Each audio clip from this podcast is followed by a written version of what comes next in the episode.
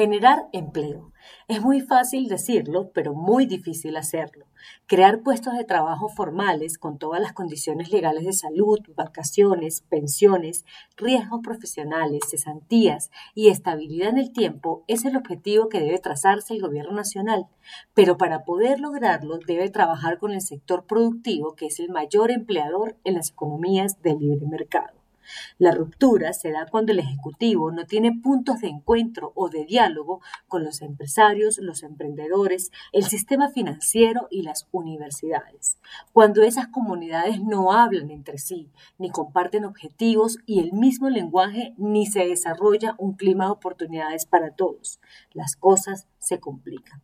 Problema que crece cuando prolifera y prospera la animadversión o malquerencia por las empresas, por hacer empresa, por emprender y se esparce entre los jóvenes la nociva idea de que son los subsidios gubernamentales los que solucionan la ocupación de las personas.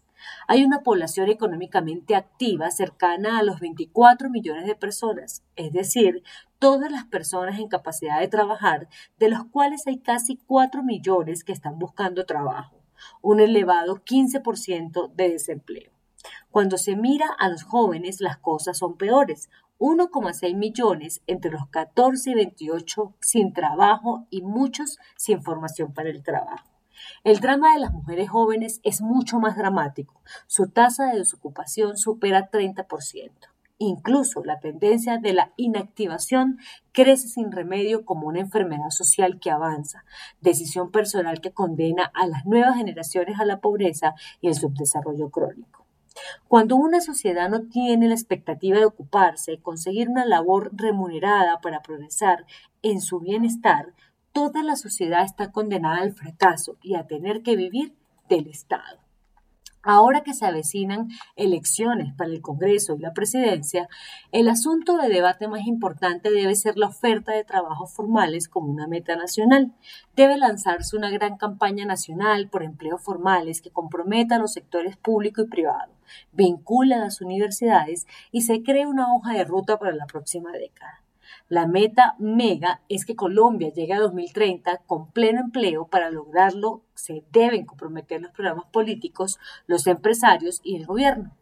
Obvio, no puede haber pleno empleo sin un crecimiento económico por encima de 5% de manera constante y el crecimiento solo se garantiza con seguridad jurídica, tributaria, orden público y en libre competencia en un mercado dinámico que premia a los innovadores, emprendedores jóvenes y estimule a empresarios tradicionales.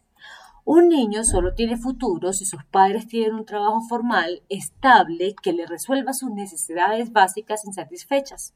El hilo de las marchas y las protestas con todos los rincones de Colombia tiene que ver con el desempleo, que valga la justificación, se disparó en la pandemia.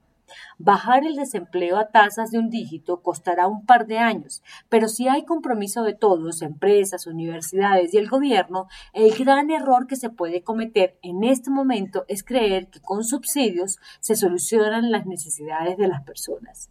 Eso solo pasa en países del primer nivel que tienen que buscar el bienestar, pero no la competitividad.